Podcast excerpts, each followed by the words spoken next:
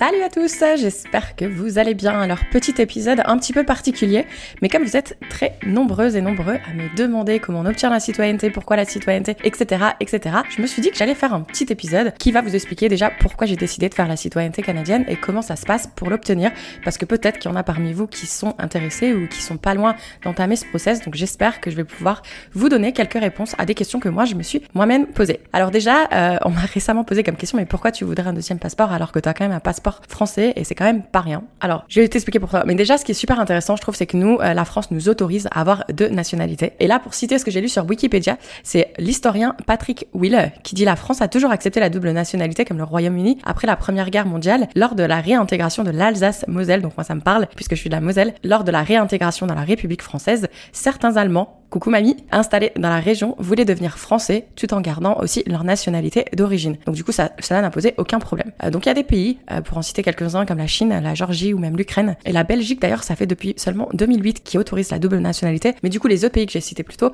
n'autorisent pas la double nationalité. Donc nous, en France, on a euh, ce luxe, entre guillemets, de pouvoir avoir une double. Et comme je le disais, pourquoi avec un passeport français, je souhaite obtenir un autre? Donc ça me fait un petit peu sourire. Alors perso, oui, je comprends que mon passeport français m'autorise à rentrer dans plein de pays, j'ai pas trop de restrictions, mais moi c'est pas du tout pour ça, euh, c'est pas du tout les raisons pour lesquelles j'ai voulu une double nationalité. Et d'ailleurs, je pense que jeter un petit coup d'œil sur mon passé, ça explique pourquoi j'ai voulu obtenir la nationalité canadienne. Et si ça t'embête pas, je vais faire justement un petit retour sur mon passé à moi. Parce que le katana, pour moi, ça représente quand même 8 ans de résidence. En dehors des nombreuses démarches très compliquées d'immigration, et euh, ceux qui sont expats comprendront de quoi je parle. D'ailleurs, j'en parlerai un petit peu plus en détail plus tard. En dehors des démarches euh, qui peuvent être parfois très longues et compliquées et chères, moi, je me suis aussi euh, lancée dans l'investissement perso, hein, pour ma retraite, des projets personnels, etc.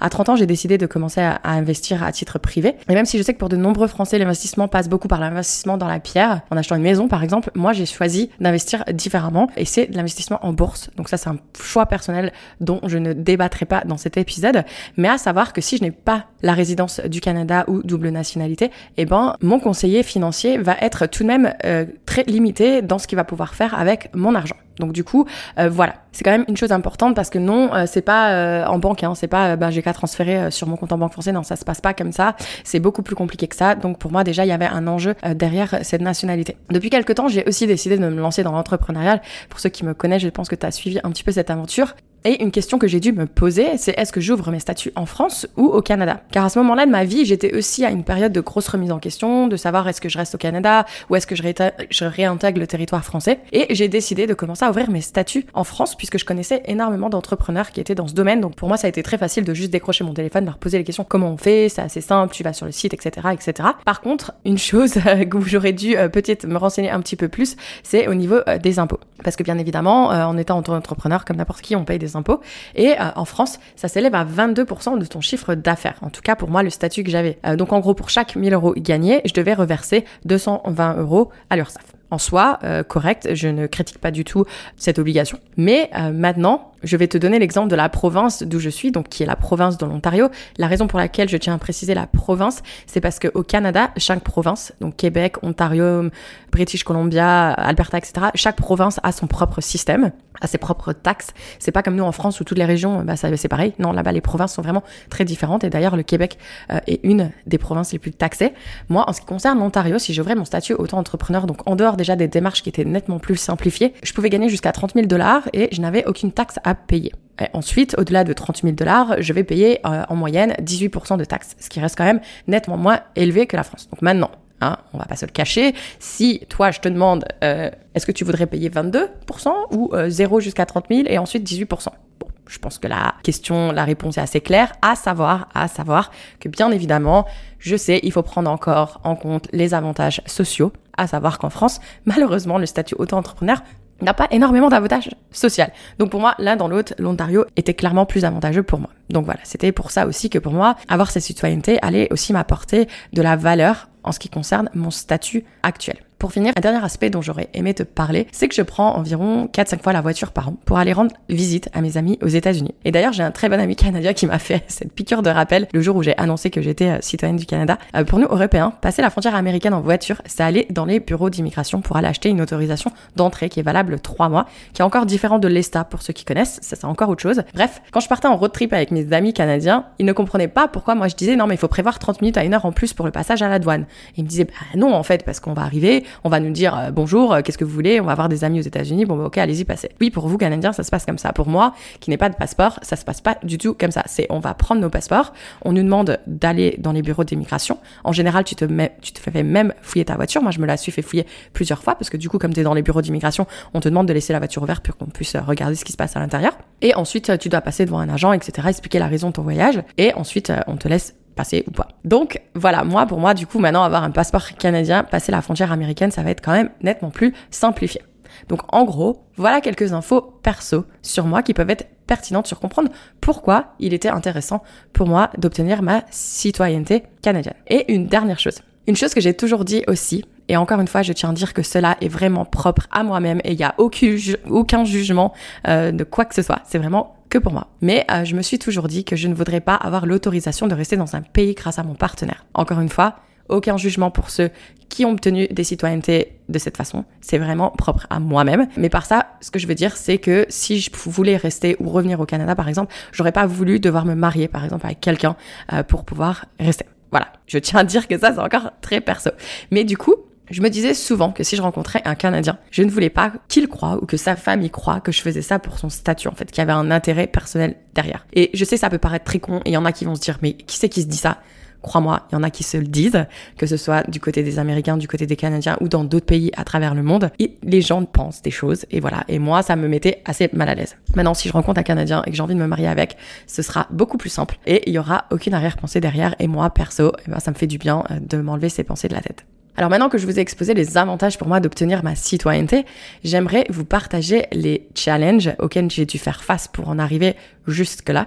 Je tiens également à préciser que cet épisode est enregistré en octobre 2022, que mon parcours est propre à mon expérience et que tout ce qui concerne les procédures d'immigration doivent bien évidemment être vérifiées uniquement, je tiens à le redire, uniquement sur le site du gouvernement canadien, car ça change très régulièrement. N'allez pas voir des sites internet qui sont soi-disant experts en immigration. Non, les infos se trouveront uniquement et toujours à jour sur le site du gouvernement. Donc comme vous l'avez certainement déjà entendu dans des épisodes précédent, déjà mon arrivée au Canada n'a pas été simple du tout, car malgré le fait que j'étais euh, ingénieur process, que je faisais un transfert d'entreprise et que j'avais un avocat qui s'est occupé intégralement de mon dossier, l'agent d'immigration ne voulait pas me remettre mon visa de travail. Donc, sans même parler de la partie administrative en amont, qui est toujours déjà une partie que l'on n'aime pas forcément faire, l'entrée fut super stressante. Ces permis de travail, que l'on dit permis de travail fermé, signifie que j'ai l'autorisation de vivre au Canada pour une durée de trois ans et que je n'ai seulement le droit de travailler pour l'entreprise qui m'a sponsorisé. Donc, en gros, si demain mon employeur décide de me licencier, j'avais deux semaines pour quitter le territoire. Bon, je vous avoue que cet aspect ne m'a jamais trop effrayé car j'aimais mon job et je me donnais vraiment à 200% pour faire un travail remarquable. Mais imagine maintenant si je fais un burn-out et que j'ai envie de démissionner. Ben, c'était pas possible en fait. Parce que si je démissionnais, eh ben, je devais partir aussi du pays. Et là, du coup, ben, le fait de démissionner, c'est, c'est, tu remets beaucoup de choses en question. Là, c'est, pas seulement tu démissionnes, c'est tu, tu dégages en fait.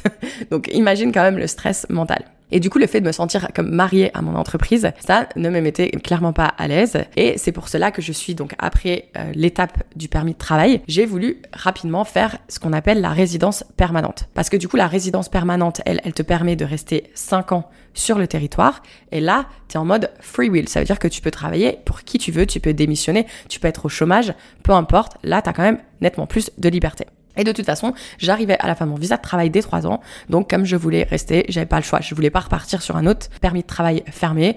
Donc, la résidence permanente, c'était le seul choix euh, logique euh, dans mon avancée. À savoir que mon entreprise a refusé de m'aider financièrement dans cette étape. Donc, petit conseil à toi qui m'écoutes.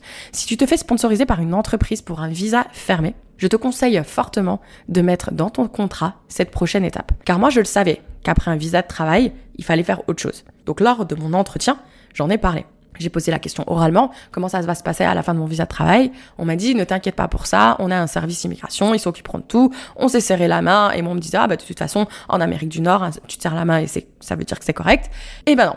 on m'a lâchement dit démerde-toi toute seule au moment où je suis allée voir mes managers en disant oh oh, est-ce qu'on pourrait me mettre en relation avec le département d'immigration parce que maintenant il faut que j'arrive à une autre étape. J'avais beau leur dire que si je ne faisais pas cette étape de résidence permanente, qui je le rappelle coûte quand même très cher, ils en avaient clairement rien à foutre. Donc je te raconte pas le coup sur la fierté que j'ai eu parce qu'en gros pour moi ça revenait à dire mais en fait on s'en fout. Si tu restes ou si tu restes pas c'est ton problème tu te débrouilles. Je ne tiens à blâmer personne et certainement pas les personnes avec qui j'ai serré la main car à l'époque ces personnes n'étaient plus mes managers donc il y a eu des changements qui ont été faits.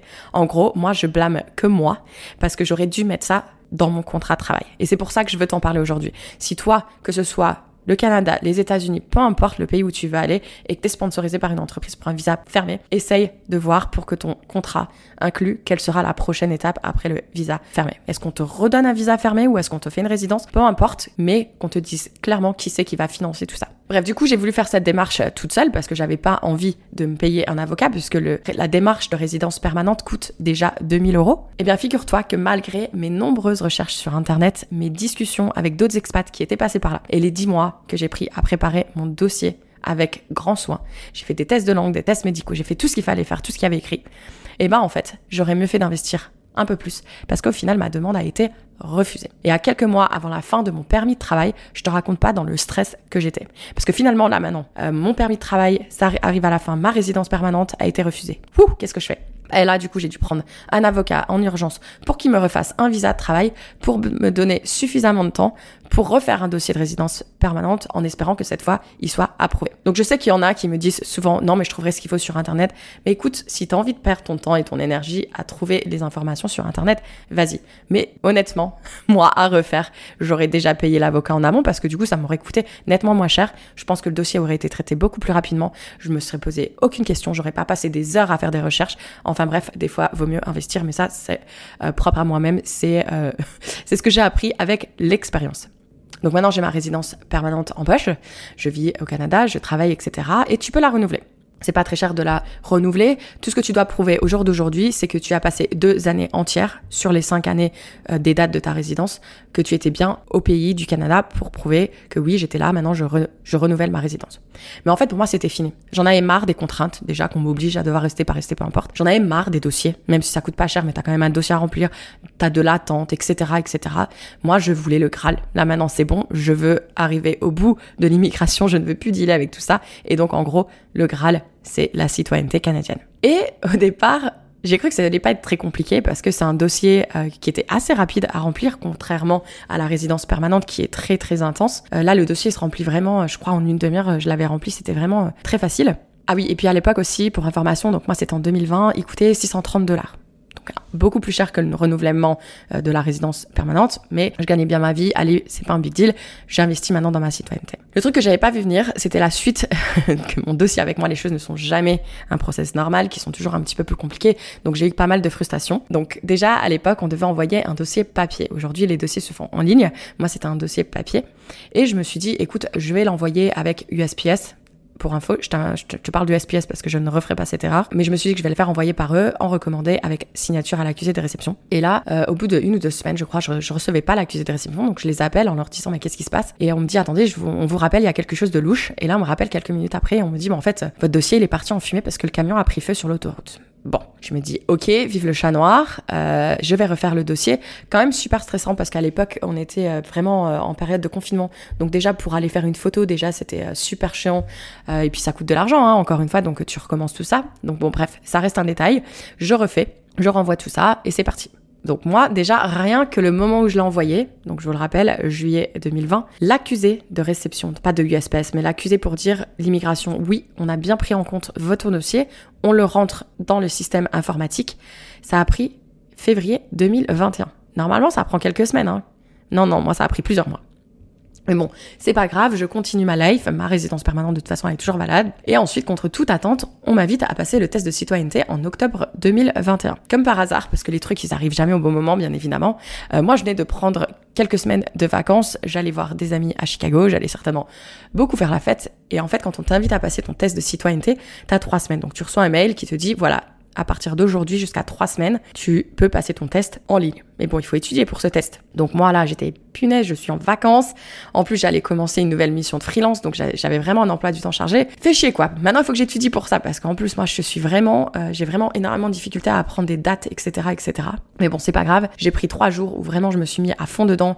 Euh, donc pour ceux qui doivent étudier pour le test de citoyenneté, euh, comment j'ai fait ça? Donc je me suis imprimé le fichier PDF qu'on t'envoie de 60 pages. j'ai pris des notes. En fait, je le lisais, je, je mettais au surligneur un peu les dates importantes, les noms importants. Je me faisais des notes. Mais il y a aussi une personne qui a créé une application. Donc si tu cherches sur internet application test citoyenneté, tu trouveras ça rapidement. Où en fait, tu peux pratiquer le test tu pratiques. Et moi, j'ai fait ça tous les soirs. Pendant des heures, je pratiquais, je pratiquais. Au bout d'un moment, tu vois, ça devenait même automatique. C'est que euh, j'avais même pas besoin de lire la question, je savais déjà la réponse. Et en fait, comme ça, tout est rentré euh, assez facilement. Et du coup, j'ai passé mon, mon test avec un score de 19 pour 20. Je ne pense pas que j'ai le droit de vous dire euh, là, sur un podcast, quelle était mon erreur. Mais tout ce que je peux te dire, c'est qu'on peut même te poser des questions sur le hockey. Donc fais très attention, parce que des fois, tu peux être surpris des questions qu'on va te poser. Bref, là, on te dit qu'une fois que tu as passé ton test, normalement, trois mois après, tu vas être convoqué à passer la cérémonie. Et moi, en fait, donc je m'attendais à ce que janvier-février, j'allais être convoquée. Donc tu vois, euh, quand tu es convoqué pour la cérémonie, tu dois être physiquement au Canada. Moi, j'étais un peu en voyage, euh, en mode nomade. Donc je me dis, bon, bah je vais revenir parce que ça va arriver. Mais là, euh, janvier, février, mars, avril, mai, juin, juillet, rien qui se passe. Mais en fait, c'était super fatigant parce que bah, moi, j'étais un peu en train de bouger à droite à gauche. Tu peux pas vraiment faire de plan de voyage. Tu peux pas trop faire de plans parce que si en fait je fais des plans, que j'achète des billets, etc. et que là maintenant, demain, je reçois un mail, en fait, une semaine à partir du moment où on te convoque. donc là, moi, pour te donner un exemple, le 12 septembre, j'ai reçu un mail pour me dire euh, vous êtes convoqué pour la citoyenneté c'était le 22 septembre. Donc j'avais 10 jours en fait. On m'a donné un warning de 10 jours. Donc imagine, euh, ça a été des mois de, vraiment de frustration parce qu'il y avait énormément d'autres dossiers qui étaient traités, des dossiers de 2021, des dossiers de 2022 où je voyais ils se faisaient traiter et moi j'attendais, j'attendais, j'attendais. Enfin pour moi c'était vraiment une période de, cauchemar, d'incertitude et ça a duré des mois. Mais bon, bref, voilà. Maintenant j'ai fait ma cérémonie donc le 22 septembre, ça s'est enfin produit. Donc voilà, ça c'est vraiment un gros poids en moins sur les épaules. Et pour celles et ceux qui attendent patiemment leur cérémonie, alors euh, moi comment ça s'est passé? C'était en visio. Franchement c'était euh, vraiment vraiment pas top. Malheureusement j'aurais bien préféré que ce soit en présentiel parce que du coup c'est assez intense. On est on est environ 150 participants. Il faut que chaque personne se fasse valider son identité individuellement auprès de chaque officier. Donc ça ça a pris pas mal de temps. Donc tu es là derrière ton écran, il t'attend. Euh, et ensuite, une fois qu'on valide ton identité, on va te faire couper ta carte de résident permanente. Donc là, à partir de ce moment-là, tu ne peux plus quitter les territoires canadiens jusqu'à ce que tu ta demande de passeport. Le problème, c'est que du coup, une fois que tu as fait, donc, pour en finir avec la cérémonie, donc on te fait couper ta carte de résident permanent. Ensuite, as un juge qui te fait prêter le serment. Donc moi, en l'occurrence, ça a été euh, au roi et puis à la reine, avec grosse déception. Donc on a fait, euh, moi pour moi la cérémonie c'était en français et en anglais. Donc tu lèves la main droite et tu fais le serment au roi en français et en anglais. Donc pas d'inquiétude, T'es pas obligé d'apprendre le serment par cœur. Tu peux avoir le texte ouvert devant toi euh, et de toute façon tu répètes la phrase euh, après la juge. Donc euh, ne surtout pas apprendre par cœur. Et tu fais ton serment. Ensuite tu chantes pour la première fois en tant que Canadien l'hymne national. Et donc voilà, te voilà officiellement canadien. Pas vraiment parce que moi le temps que j'ai pas le passeport en moi, je me considère pas officiellement canadienne. Donc ensuite tu dois attendre de recevoir ton certificat. Donc moi au moment où j'enregistre ça, ça va faire un mois que j'ai fait la cérémonie et je n'ai toujours pas reçu mon certificat. Et une fois que j'aurai mon certificat, d'ailleurs Hugo si tu m'écoutes Hein. Lui, il l'a eu en 10 jours. on a fait des paris sur la durée que ça allait prendre, mais étant donné que mon j'ai le dossier le plus long au monde. Moi, j'ai parié six semaines, je crois, avant que je le recevrai. Et ensuite, une fois que j'aurai mon certificat, là, je vais pouvoir aller faire ma demande de passeport. Et donc, vous imaginez à quel point, pour moi, ça a été Enfin, dès que je vais avoir ce passeport entre les mains, je pense que de toute façon, c'est clair que je vais pleurer. Je sais qu'ils sont nombreux dans mon entourage à pas comprendre l'importance de cette étape pour moi, parce que lorsque je les ai appelés pour leur annoncer ça, ils en avaient clairement rien à foutre. Hein, je vais le dire ouvertement parce que je n'ai rien à cacher. Euh, Qu'est-ce que de petits messages de félicitations sur Facebook, ça c'est assez facile à faire, mais je pense que personne ne se rend compte quand on n'a pas deal avec l'immigration ou tout ce process du soulagement intense, parce que du coup les expats qui ont vécu cette, euh, cette situation, eux leur réaction a été beaucoup plus intense, même mes amis canadiens ça a été beaucoup plus intense. Et ça m'a fait extrêmement chaud au cœur. Grosse déception euh, du côté français. Mais voilà, maintenant j'en suis euh, j'en suis à un moment donné où je vais pouvoir bientôt voyager avec deux passeports. Et ça je suis super contente. Donc voilà. J'espère que cet épisode n'a pas été trop long à écouter parce que je peux comprendre pour ceux qui ont jamais euh, dealé avec ça ou qui ont aucun intérêt. Euh, j'imagine que vous avez arrêté, ils sont peut-être même plus là, mais c'est pas grave. Pour celles et ceux qui ont aimé, euh, n'hésitez pas à repartager cet épisode si vous connaissez des personnes dans votre entourage qui sont intéressées par le Canada et qui aimeraient en savoir plus sur comment ça se passe. à savoir, je tiens quand même à faire une petite note finale que vous êtes nombreux à me m'envoyer des messages pour pour être conseillé en termes de visa ou faire des plans, etc. Malheureusement, vous comprenez bien que le podcast, je ne suis pas rémunérée pour ça. Je ne peux pas non plus m'amuser à devenir experte en immigration. Je serais ravie de vous proposer euh, des, séances d'une heure pour euh, vous expliquer vraiment comment tout cela fonctionne, les erreurs à pas faire, etc., etc. Mais ce sera contre une petite rémunération euh, parce que bien évidemment, moi aussi, je dois payer ma facture à la fin du mois, comme tout le monde. Voilà. En attendant, je vous retrouve la semaine prochaine pour l'anniversaire des deux ans de Fille Expat et je te dis à très vite. Ciao ciao